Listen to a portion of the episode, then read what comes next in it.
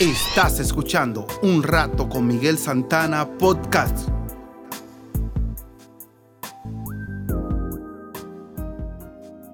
La reflexión de hoy se titula Fortunas que matan.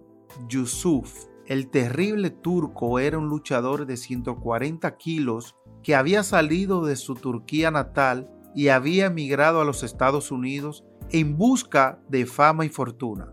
Pronto se convirtió en el luchador más popular. La gente de todos los rincones del país se arremolinaba para ver cómo derrotaba a sus oponentes.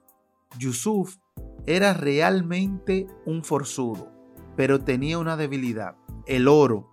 En los tiempos en que competía el terrible turco, las monedas de oro eran de curso legal en América.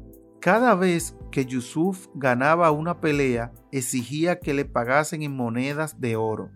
Tan pronto como le pagaban, metía las monedas en el cinturón monedero que llevaba a la cintura. Un día Yusuf anunció que su carrera como luchador se había acabado.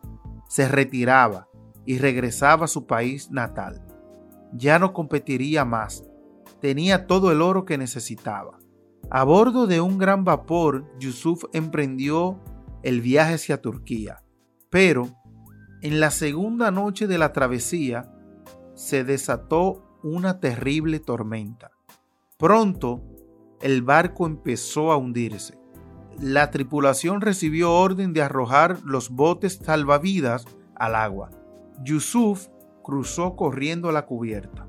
Al ver un bote a la deriva a poca distancia del barco, el forzudo se arrojó al océano. Pero cuando empezó a nadar hacia el bote, el peso de las monedas de oro lo arrastró hacia abajo, y él y su fortuna jamás fueron vistos. Yusuf hizo que el oro fuese su Dios, y éste lo destruyó.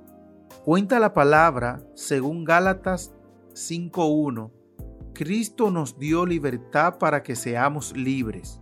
Por lo tanto, manténganse ustedes firmes en esa libertad y no se sometan otra vez al yugo de la esclavitud.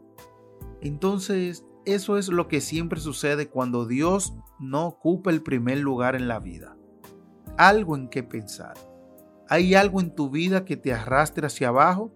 Piensa bien y gracias a René Coffey por este escrito. Gracias a ti por sintonizar una vez más un rato con Miguel Santana Podcast. Hasta la próxima.